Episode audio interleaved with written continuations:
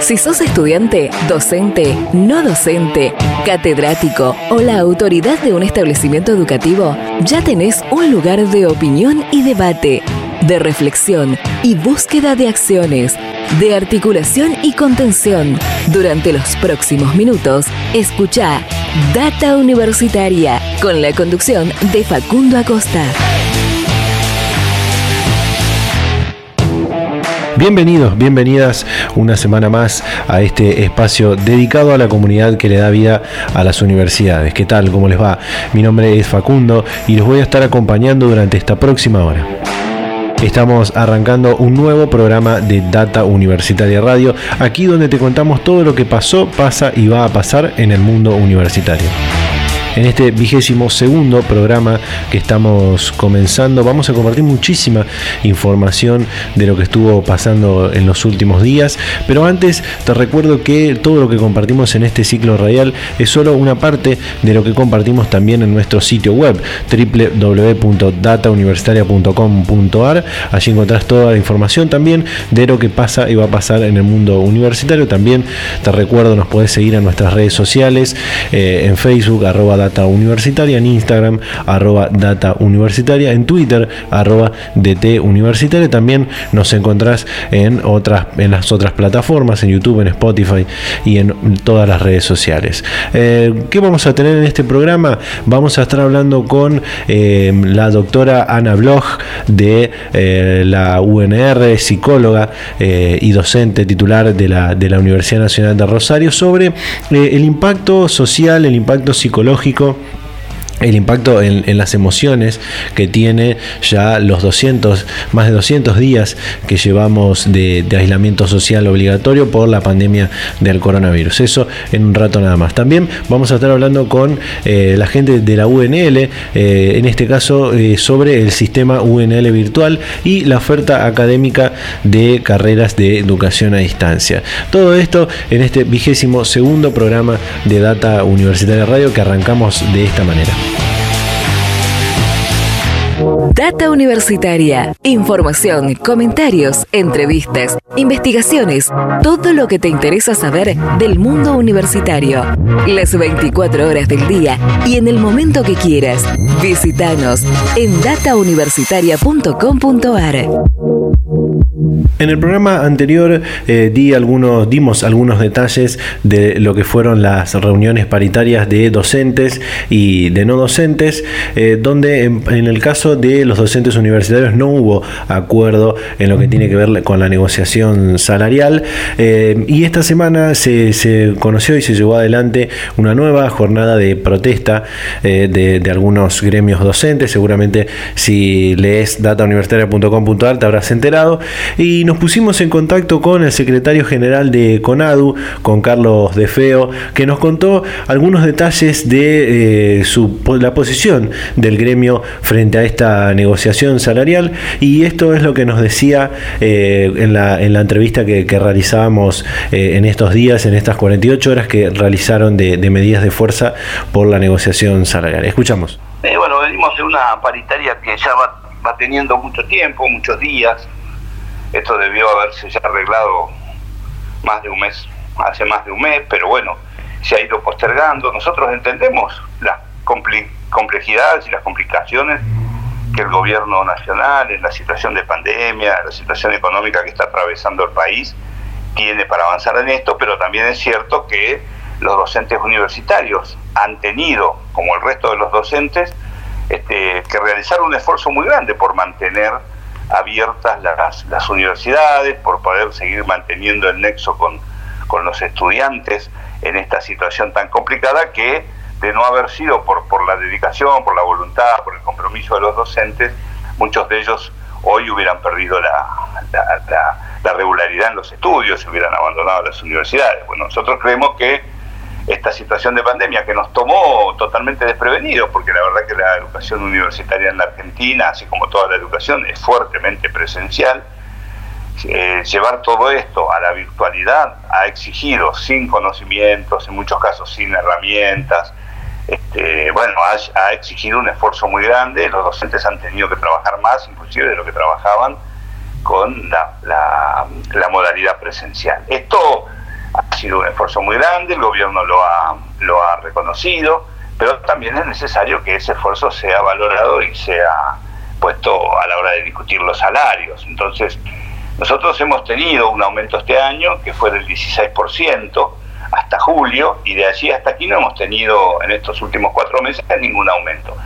Lo, ninguna, inclusive la, negociación salarial se ha visto postergada mucho en el tiempo.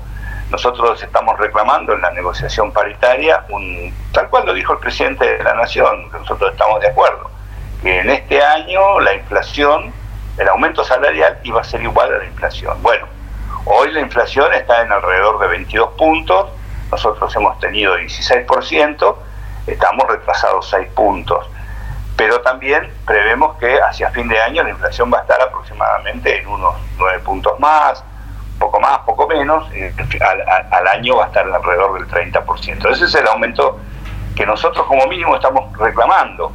El, gobierno ofrece el 7%, lo cual nos llevaría a equilibrar la inflación a este mes, pero nos deja sin una previsión en los, meses futuros, o sea, los, los últimos tres meses del año. Frente a esto, lo que nosotros estamos reclamando que exista también una cláusula en la negociación salarial que prevea las revisiones necesarias para equilibrar el salario con la inflación. Eh, no hemos tenido respuesta, ha habido dilaciones, y bueno, y el plenario de secretarios generales de la CONADO, que es el Consejo Directivo, decidió por votación este, tomar esta, esta medida de un plan de lucha de dos, de dos días de apagón virtual sin clases en esta semana. Esperamos que en la semana que viene podamos retomar la negociación paritaria y podamos avanzar en, eh, en los reclamos que nosotros pedimos, porque la verdad que este, no está lejos, está muy lejos de nuestra intención afectar el funcionamiento, que ya por sí está sumamente afectado, ¿no? Pero después del enorme esfuerzo que hemos hecho todos estos meses, este, que ahora por un conflicto que es fácilmente subsanable, porque no estamos lejos de los números, este, hoy se vea complicado y eh, todo el esfuerzo que hemos hecho. Eh, este aumento que, usted cuenta sobre eh, con respecto a la, inflación a la inflación anual sería por allí una propuesta aceptable para lograr esa, esa recomposición salarial. Sí, nosotros lo hemos dicho en repetidas oportunidades. Nosotros este, valoramos ponemos en, en, una situación, digamos, eh, valoramos como muy importante el esfuerzo que el gobierno viene haciendo para mantener este, la, situación dentro de las universidades, los esfuerzos presupuestarios que ha habido son importantes, pero también el esfuerzo económico que está haciendo con, el, con la IFE, con este, los aumentos en los planes, con las ATP a las pequeñas y medianas industrias, para, para morigerar el impacto sobre el empleo que va causando la, la, pandemia. Bueno, este, eh, nosotros tenemos muy claro que el gobierno está haciendo un enorme esfuerzo y entonces nuestro reclamo va dirigido esencialmente a lo que el presidente dijo y que lo repitió el ministro de Educación, que en el año 2020 ningún docente pierda salarios frente a la inflación. Entonces, eh, va de suyo que lo que nosotros estamos pidiendo es que si, bueno, a fin de año hay un 31% de inflación, como está previsto, entre 29 y 32 más o menos, entre 30 y 32,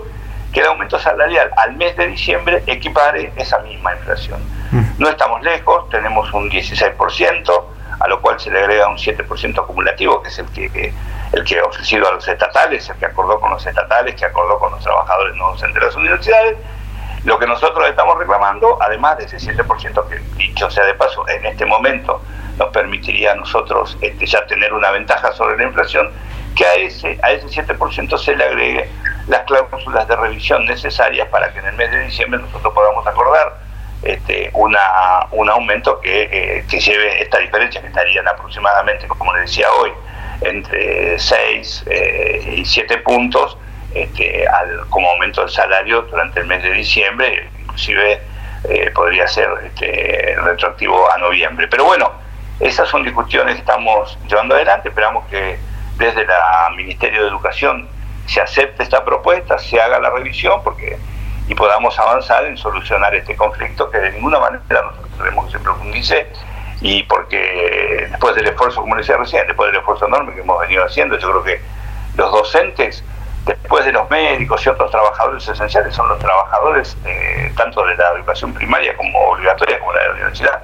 que más el hombro han puesto y que más esfuerzo les ha, les ha llevado mantener este, su tarea.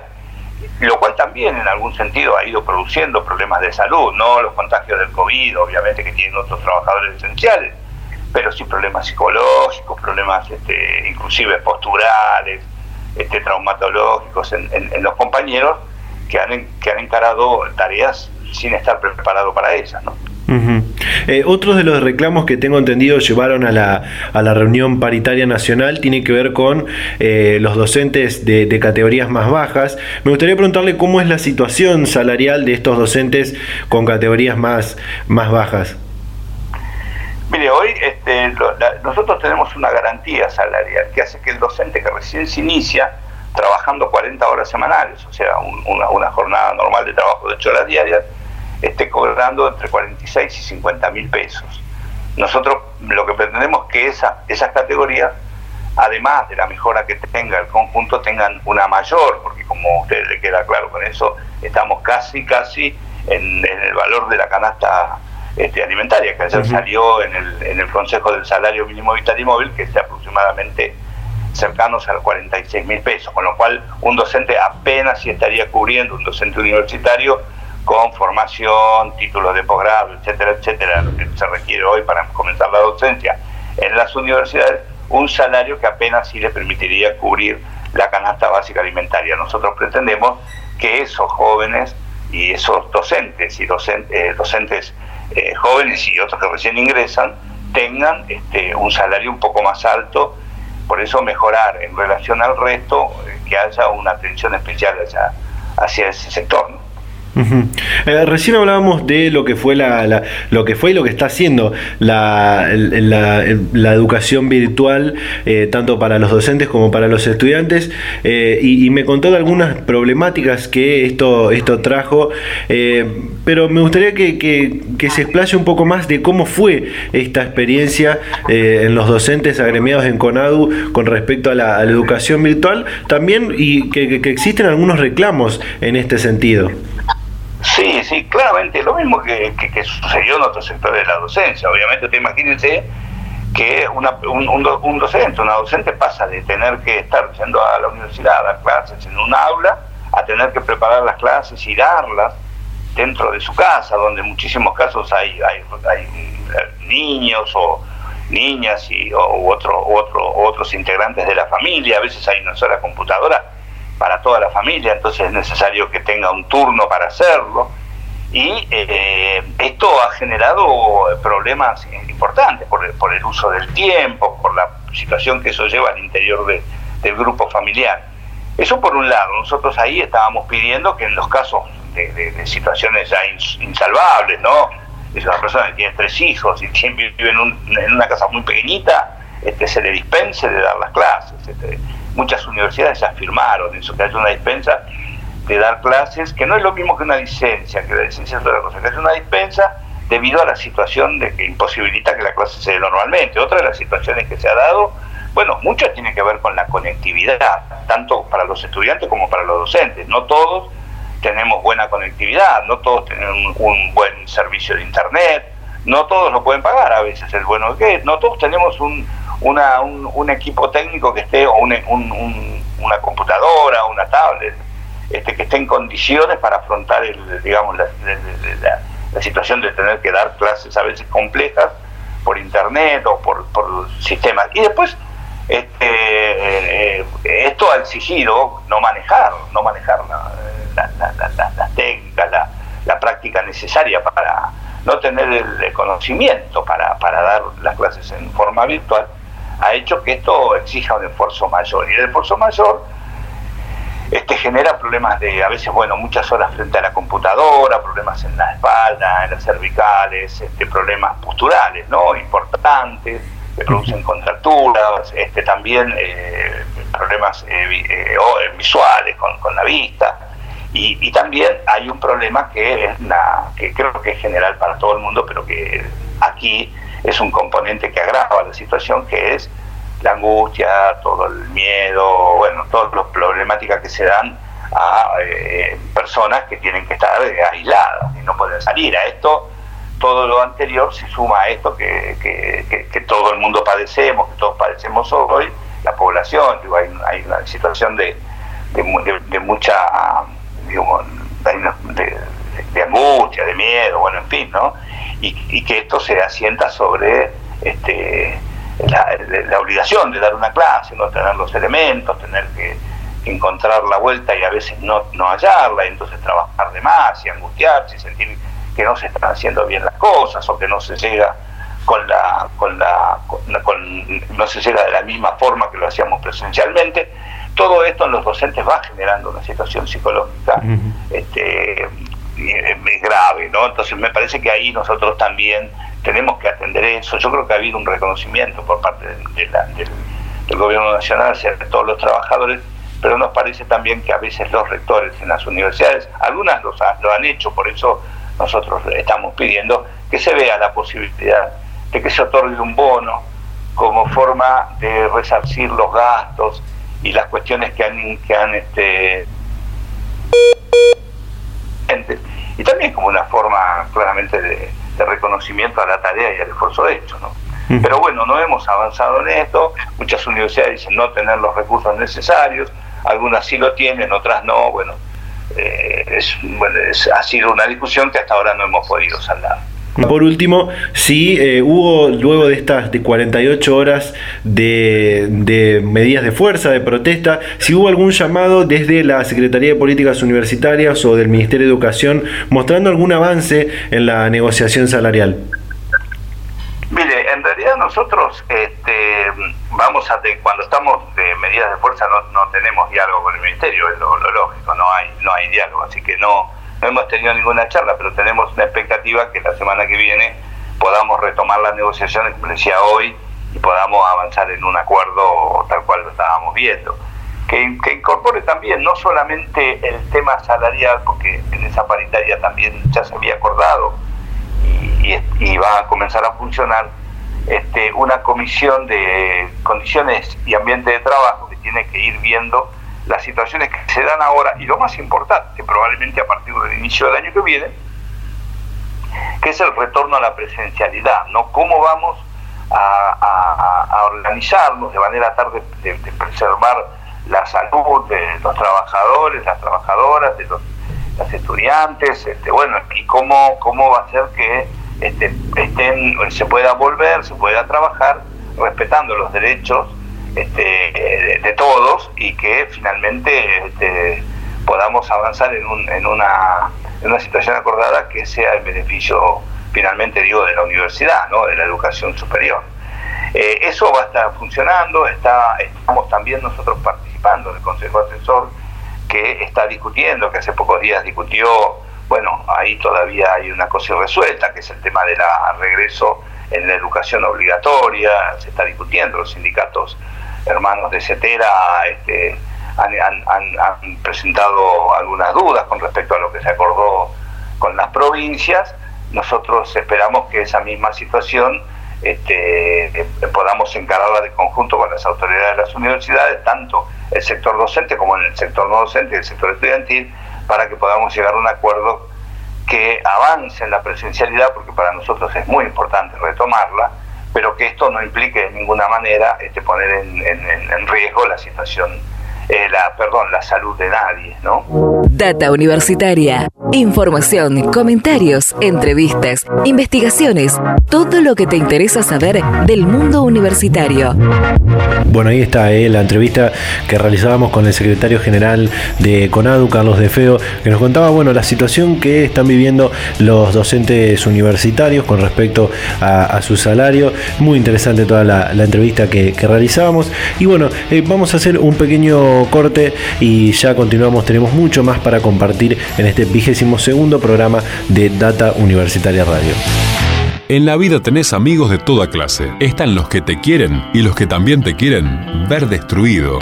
Ver destruido. Quien te ofrece droga no es amigo, es enemigo. Hace tu mejor elección. Hace tu elección de vida. Contamos con vos. Contamos con vos. Tanta porquería pa' que la querés. Tanta porquería pa' que la querés. Continuamos con más eh, Data Universitaria Radio. Como te decía al, principio de, este programa, eh, con ya más promediando los más de 210 días de, aislamiento social obligatorio por la pandemia del coronavirus, ya casi siete meses que llevamos en esta, en esta situación. Seguramente eh, algo perjudicada debe estar en la sociedad la salud social, la salud psicosocial, la salud emocional. y bueno, era un tema que queríamos abordar desde hace tiempo en este espacio eh, y para ello eh, nos pusimos en contacto con una especialista, eh, una doctora en psicología y docente titular, en este caso de la Facultad de Psicología de la Universidad de Rosario. la doctora Ana Bloch va a hablar con nosotros. doctora, ¿qué tal? ¿Cómo le va? Bienvenida a Data Universitaria Radio. Bien, bien, buen día, ¿cómo están? Bueno, nos comunicamos porque eh, desde este campo nos gustaría que nos explique de qué manera afectó y está afectando los casi ya 200 eh, días de aislamiento social obligatorio eh, para los niños, las niñas, los adolescentes y también para, para los adultos, cómo los está afectando en lo social y en lo, y en lo psicológico. Bueno, eh, ya la pregunta incluye una afirmación, ¿no? Que es eh, que nos está afectando. hay, que, hay que ir pensando el cómo, pero no caben dudas de que esta situación nos afecta obviamente a cada uno en función de la situación personal, eh, la vida personal y el modo de, de, vivir esta situación en la que, bueno, cada uno eh, se va a encontrar, ¿no? Pero, pero en principio no cabe duda de que produce una afectación. Eh, afectación eh, implica hablar de afecto. ¿eh? no es lo mismo que hablar de emoción. Evidentemente produce algo o se introduce en la esfera de los, los sentidos, los sentidos que incluso involucran la dimensión del cuerpo este, no solo una afectación emocional. De todos modos, eh, perdón, eh, sí, no solo emocional, también incluye la corporalidad. Eh, de todos modos, a mí me parece que hay que ser muy cuidadosos en relación a eh, algo que se está de alguna manera difundiendo desde algunas líneas, eh, eh digamos, con las cuales no, no coincido, no comparto, que es una cierta tendencia a interpretar que esa afectación sería en realidad una patologización. ¿eh? digamos, me parece que es muy importante pensar eh, que si esto nos afecta a todos eh, y si tiene que ver con un contexto, digamos, en el que todos estamos inmersos, y es un contexto histórico y, mundial, bueno, tendríamos que estar todos locos, digamos. En realidad, lo, lo patológico sería que no nos afecte. Eh, que nos afecte sería lo esperable. Y en todo caso, a mí me preocupa, muchos este, de nosotros nos preocupa justamente eh, estas subjetividades que tienden a producir más bien una negación de la situación, que es uno de los modos de defensa del sujeto frente a las realidades, pero bueno, es un modo de defensa que trae, eh, bueno, las consecuencias que, que estamos viendo, eh, que se van produciendo hoy, ¿no? La multiplicación de casos, estos rebrotes eh, que está habiendo en Europa, bueno, de alguna manera nos encontramos frente a una situación poderosamente incierta y, no teniendo más respuestas que, que, la posibilidad del aislamiento, más defensa que la posibilidad del aislamiento, es un gran problema tener una negación respecto de la situación que requiere un cuidado. Eh, eso me parece que es, que es importante. Eh, la otra cuestión importante, justamente porque vos hablaste de afectación, es pensar que si esto produce algún efecto o algunos efectos diversos en este, la subjetividad, eh, lo más importante es en relación a los niños y a los adolescentes, pero también a los a los a las personas de tercera edad, eh, bueno, y a todos, es tratar de eh, sostener ese ese aislamiento enmarcado en una esfera amorosa de cuidado. ¿Mm? me parece que lo que más protege, lo que más nos protege es el afecto. eh, bueno, es como es como una capa protectiva, digamos, si la imaginarizamos, es una capa que recubre el cuerpo y que recubre de alguna manera la dimensión de lo anímico. Todo aquello que tenga un acompañamiento, un acompañamiento afectivo, una contención, una afiliación incluso en lo colectivo, a pesar de este el distanciamiento, que no es lo mismo que hablar de aislamiento, eh, bueno, son, son, son como los recursos que podemos a los que podemos apelar para atravesar esta situación que bueno que se extiende en el tiempo y que nos deja sumidos en una, una incertidumbre, ¿no? Y, y, con el con el avance de la tecnología, con, con la virtualidad y demás, eh, obviamente dándole un, buen uso, eh, ¿se puede por ahí suplantar esa falta de, comunicación física, de comunicación eh, presencial, si se quiere, o, o no?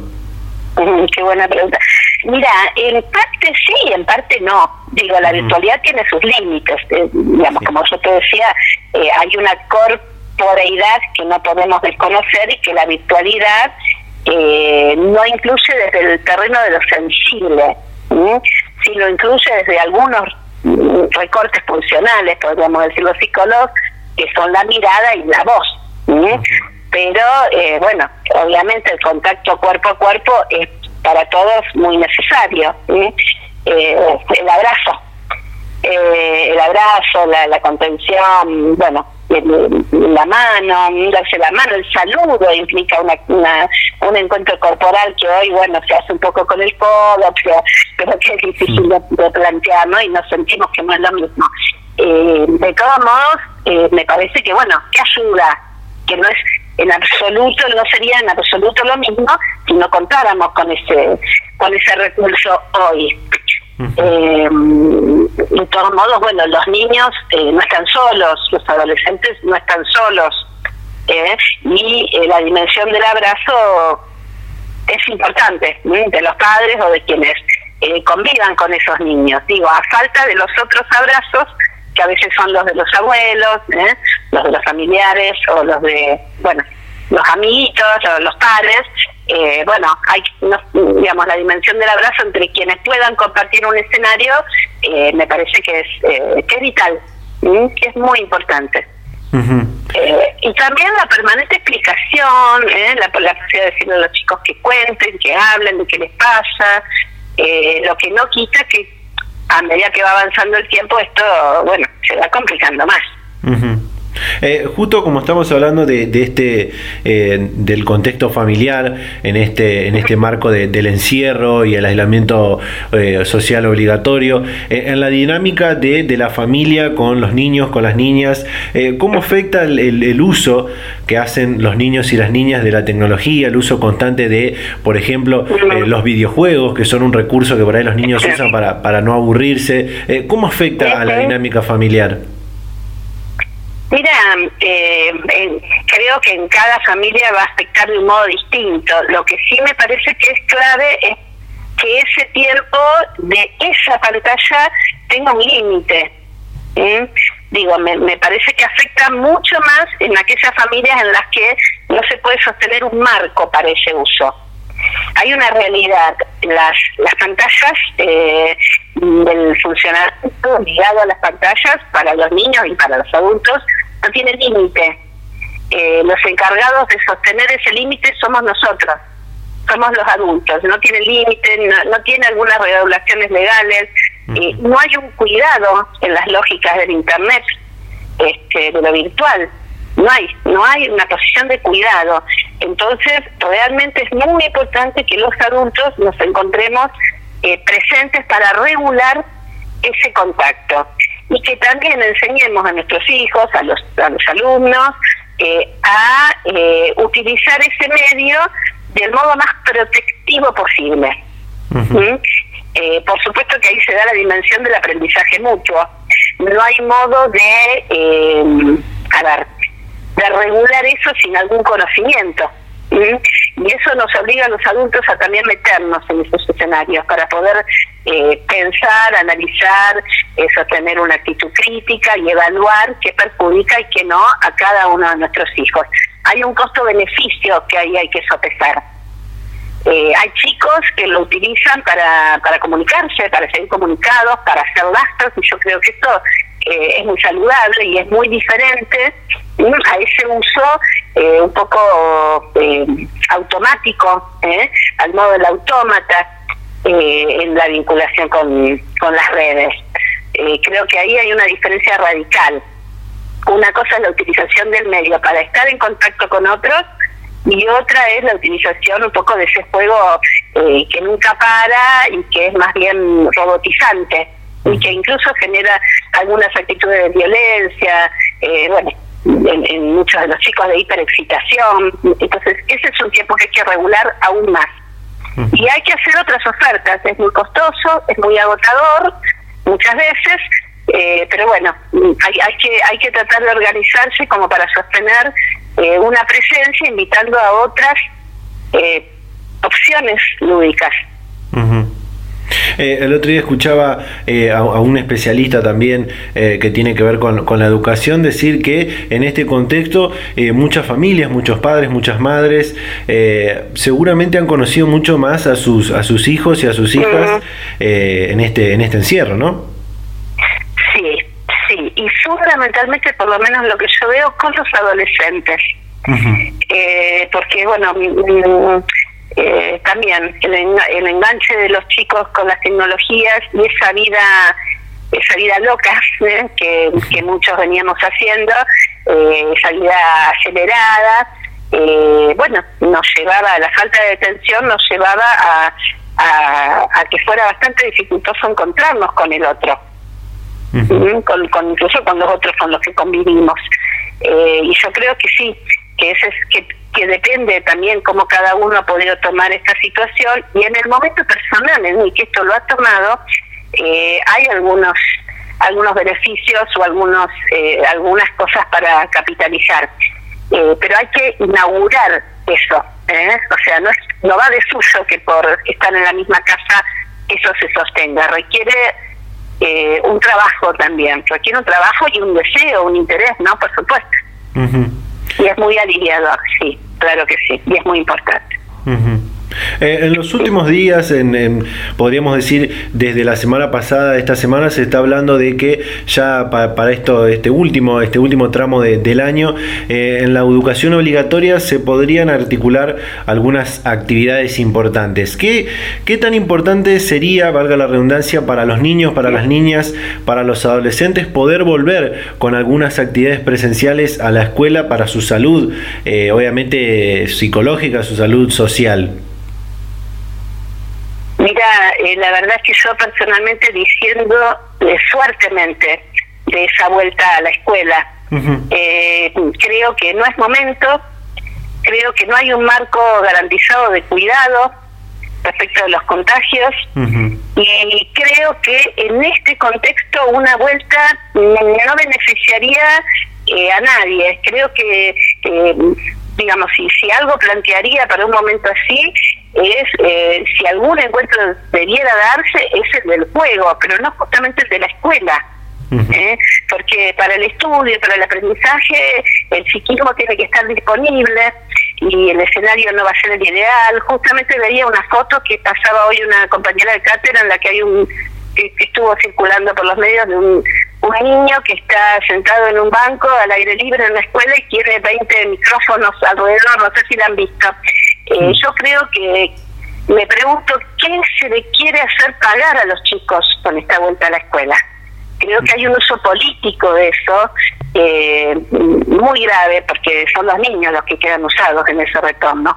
Entiendo que los padres no dan más y que desean que sean otros los los cuidadores de los niños durante algún tiempo y que ya no saben qué hacer y los chicos extrañan la escuela, pero no extrañan volver a clases extrañan ver a sus compañeros, extrañan esos lazos, no la escuela y la educación. Yo creo que, que bueno, es momento para otras cosas.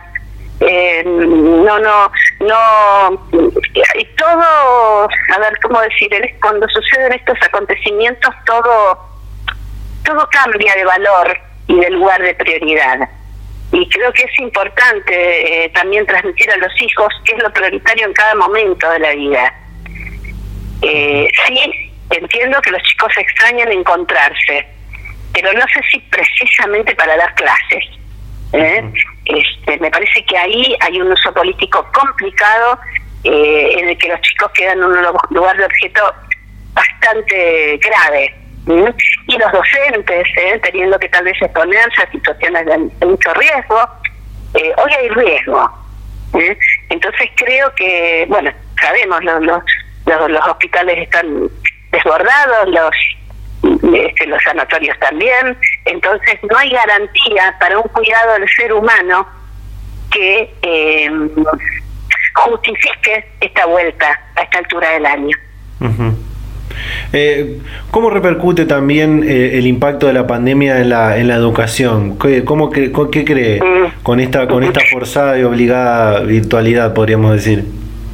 Sí, bueno, en realidad no sabemos qué va a pasar eh, los efectos los vamos a poder leer mucho después. Sí. creo que algo del orden de la virtualidad llegó para quedarse en lo de la educación, eh, pero bueno, no creo que en un sentido absoluto. Eh, a ver, esta pandemia, como decía antes, vino eh, a también visibilizar qué cuestiones también de las instituciones estaban complicadas. Digamos, hace mucho que hablamos de que esta escuela no va, no va más. ¿eh? Esta escuela, que es un modelo construido en la modernidad, eh, ya, ya no le llega a los chicos, ya no produce eh, el tipo de educación que tal vez se requiere. Eso no quiere decir que la educación virtual sea lo deseable. Lo que sí creo es que esto nos, eh, ojalá esto sirva para eh, repreguntarnos por los sentidos de la educación. ¿Eh? ¿Qué necesitan hoy los chicos y qué es educar en el siglo XXI? Me parece que, que, eso es clave. Eh, por último, si bien recién me decía que todavía no, no sabemos qué, qué, es lo que va a pasar, eh, obviamente hay una, hay una incertidumbre constante, pero eh, me gustaría preguntarle si em, habremos cambiado psicológica, social y, emocionalmente para cuando, bueno, en algún momento la situación y esta realidad cambie o, o termine.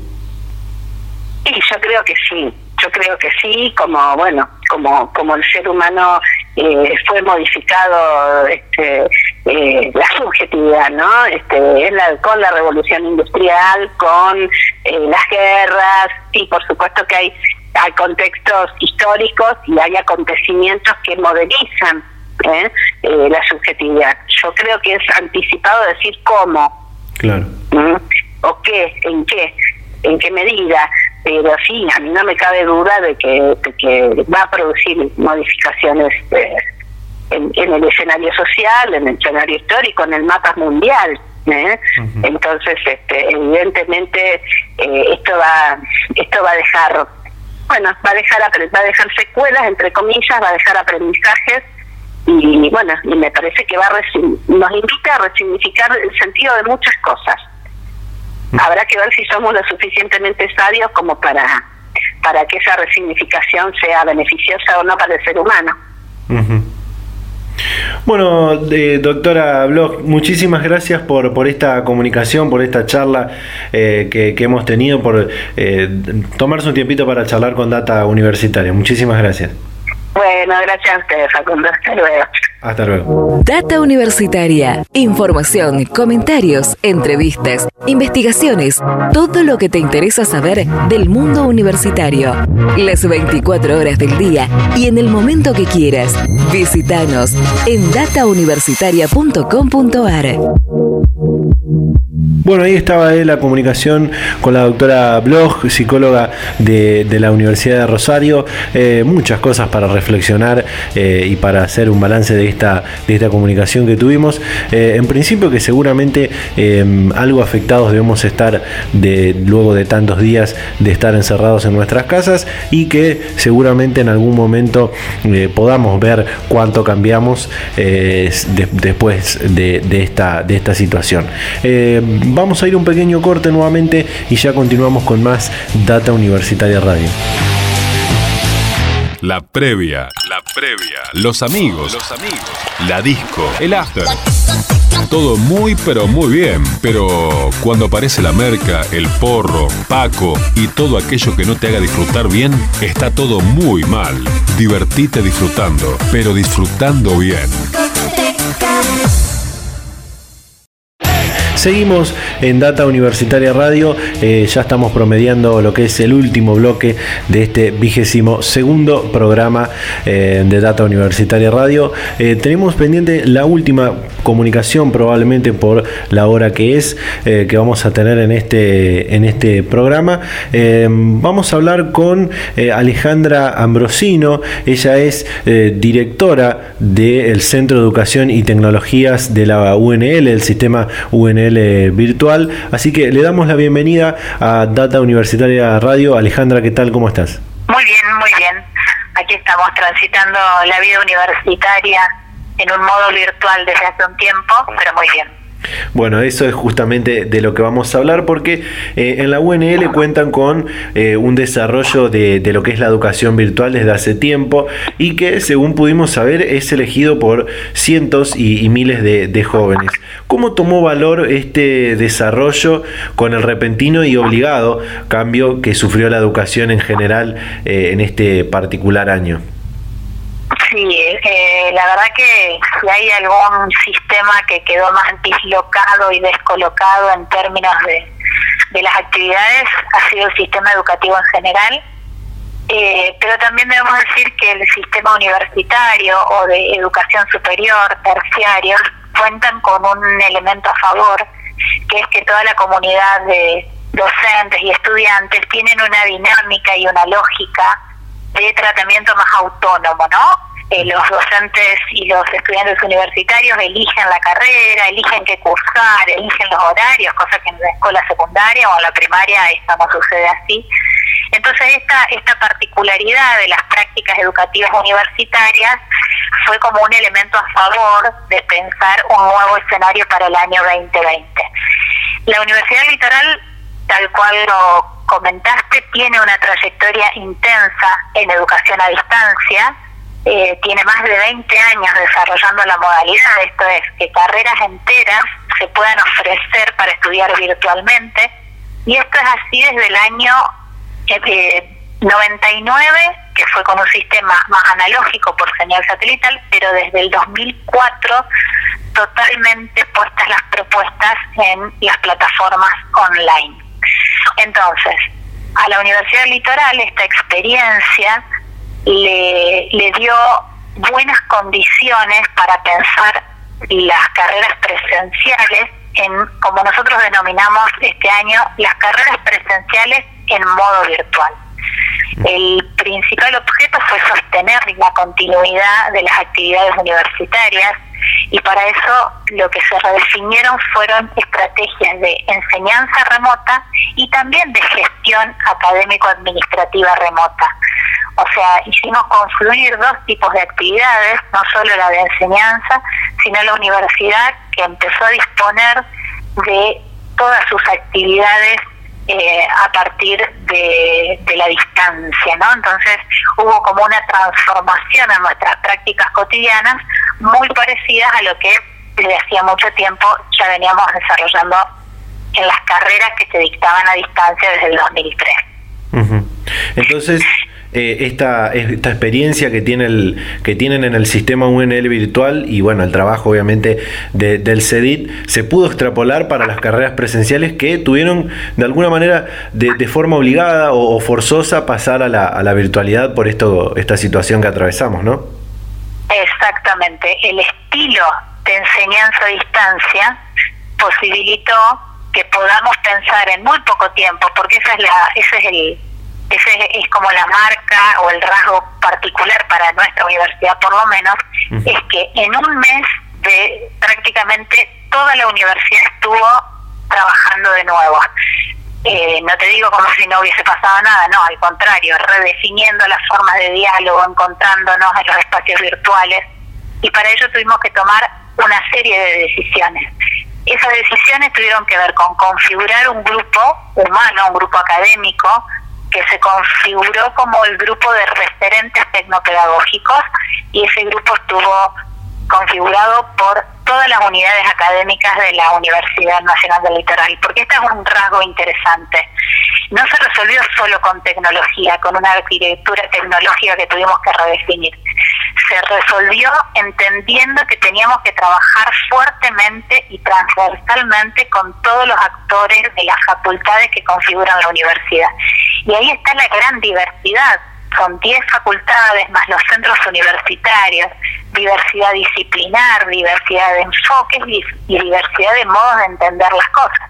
Y también distintas historias, porque algunas facultades tenían más historia en educación a distancia y hay otras que no, hay otras que hace un año que tienen carreras a distancia. Entonces, el proceso de virtualización, como nosotros lo denominamos el proceso de virtualización pedagógica de contingencia, requirió de tres acciones claves. La configuración de un grupo de referentes tecnopedagógicos, la, la revisión de la arquitectura tecnológica para que eso sea posible y el rediseño del escenario comunicacional y de enseñanza por parte de los docentes. O sea, tuvimos que trabajar en esas tres acciones fuertemente eh, y transferir lo que habíamos aprendido de educación a distancia para que esas decisiones tengan las mejores condiciones. Así logramos que casi el 80% de la población estudiantil haya continuado efectivamente sus actividades universitarias por medio de los entornos virtuales. Y generamos una serie de acciones para acompañar a un 20% que no es eh, que tuvieron que dejar, pero reconocimos en la provincia de Santa Fe que el 20% de nuestros estudiantes que regularmente cursaban en la universidad en forma presencial tenían altísimos problemas en términos de conectividad y a veces ni siquiera un problema de conectividad individual, sino que la región no tiene conectividad o de acceso por parte de los dispositivos. Entonces, paulatinamente también se fueron generando algunas estrategias de otorgamiento de becas, de contención, de otra llegada de la universidad a esto de grupo de estudiantes que tuvieron que quizás ir a un modelo de educación a distancia más tradicional, pero que contaron con la propuesta educativa para poder estudiar y para poder rendir también. Eh, sin ponernos, sin ponernos tan, tan técnicos, eh, más o menos para que, para que los jóvenes y las jóvenes lo tengan en cuenta. Eh, ¿Cómo funciona el sistema de UNL virtual donde los docentes se, se, deben conectar a dar la clase y los estudiantes también para recibir esa, esa enseñanza? ¿Cómo, cómo funciona este, este sistema? El sistema lo que tiene es una configuración web online de lo que nosotros denominamos el campus virtual UNL. El campus virtual UNL es una plataforma que te permite acceder a diversos escritorios digitales, tu escritorio de estudiante, tu escritorio de docente, tu escritorio de gestor, y por medio de esos escritorios accedes a los espacios de comunicación institucional, a dialogar con la universidad y todos sus actores y a las aulas virtuales para la enseñanza. Todo esto lo podés administrar por lo que nosotros denominamos el campus virtual, que es para educación a distancia, o los ambientes virtuales para aquellas carreras presenciales actualmente que están eh, configuradas en el modo virtual. El aula virtual te permite encontrarte con la propuesta de enseñanza del profesor y técnicamente para acceder a ello lo que tenés que tener es un dispositivo con conexión a internet y te encontrás con toda la vida universitaria. O sea, no tiene complejidades en términos de la tecnología y está pensado para que eh, emule o te sientas estando en la universidad. También complementamos este sistema de aulas virtuales y espacios asincrónicos con espacios de encuentro digital sincrónicos en el mismo tiempo y para esto se ofrece un sistema de eh, videoconferencias donde los diversos actores se comunican encontrándose también en ese en ese espacio al que acceden por el campus virtual o el aula virtual. Perfecto. Eh, eh, recién hablábamos de este proceso de virtualización, como, como me decías, que, ha tenido que pasar, eh, bueno, la, UNL en particular, como estamos hablando, y todas las, la inmensa mayoría de, las universidades nacionales de, la Argentina. este impacto que ha tenido la, virtualidad en, la educación este año, también va a tomar seguramente mayor valor para lo que será el, el comienzo del 2021 uno, ¿no? Porque bueno, hasta lo que se ve en el horizonte será la única herramienta que podamos utilizar para, para educarnos, ¿no? Sí, tal cual. En ese sentido, eh, insisto, el, sistema universitario cuenta con esta ventaja del estudiante adulto, el estudiante que eligió, el estudiante que, que, que transita con cierta autonomía y en términos institucionales nos vamos a encontrar seguramente con nuevos modelos de educación superior, educación universitaria, eh, que se están categorizando con esta palabra, híbridos. Híbridos quiere decir mixtos, que combinen la virtualidad con la presencialidad y tendremos que ser inteligentes en el sentido de hacer diseños eh, pedagógicos, diseños educativos que puedan hacer, que puedan ser accesibles para todos los estudiantes.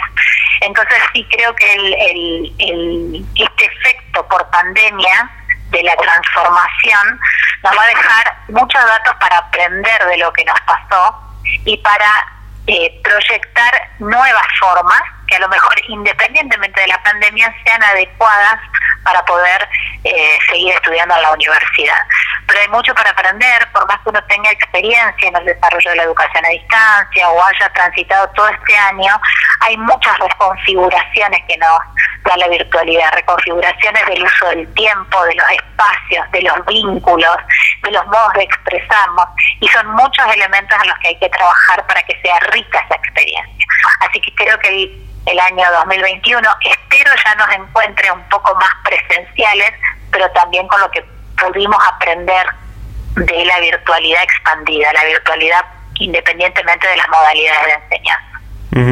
Eh, Alejandra, por último, y, con esto, en el sentido de esto que me decías de el, estudiante que elige su, su carrera, también en el marco de que la semana que viene la, UNL tendrá su, su, Expo Carreras, ¿cómo es la oferta académica? Si tenés idea y nos podés contar para aquellos jóvenes que, que nos escuchan, ¿cómo es la oferta académica del sistema UNL virtual ya de cara al ingreso 2021? 2021. Bueno, la Universidad Litoral ofrece alrededor de 140 carreras de pregrado y grado. ¿Qué quiere decir esto? Carreras que otorgan el título de técnico y técnico universitario, que son carreras de entre dos y tres años, y las carreras de grado, que son las más largas, las que, bueno, eh, tienen que ver con los títulos del licenciado o de los diferentes profesionales, contador, médico, abogado, profesor, etcétera, etcétera. Eh, la universidad se plantea una estrategia, durante toda la semana que viene vamos a desarrollar la Expo Carreras UNL virtual, donde eh, planteamos una serie de actividades. Una va a ser una semana de vivos por el canal digital de la Universidad Litoral, Litus TV, y además un sitio de la UNL donde se concentra toda la información que un estudiante necesita tener para tomar las decisiones. Entonces, cualquier estudiante elija una carrera que se dicte en la modalidad a distancia estrictamente o una carrera presencial que ahora va a tener un modo mixto seguramente el año que viene, para los dos tipos de carreras cada persona tiene que elegir la carrera que va a, cursar y tiene que cumplir una serie de requisitos documentales. Tienen que entregar el título de la secundaria, una copia del documento. Todos esos procesos se hacen online. Por eso es importante encontrar el sitio web www.unl.edu.ar barra Expo Carrera porque allí se contiene toda la información precisa para el ingreso a la universidad en el año 2021. La cantidad de carreras, las 140 están organizadas en general en disciplinas, las sociales, las humanas, las aplicadas, las del arte, las de salud. Ese es otro criterio para elegir en función de los intereses de cada uno. Después, cada facultad ofrece una nómina de carreras. Todo esto se lo van a encontrar en la Expo Carrera.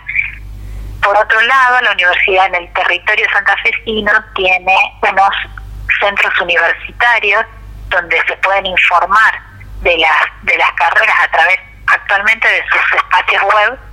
Eh, y por otro lado, está el sitio donde se caracteriza particularmente las carreras a distancia estrictamente 100% virtuales, que es el sitio www.unlvirtual.edu.ar. O sea, hay muchísimas puertas de entrada en la universidad puestas online en la web donde pueden informarse de todos los procedimientos y de toda la información para bueno tomar una buena decisión en relación a qué hacer en los próximos años estudiando en la universidad.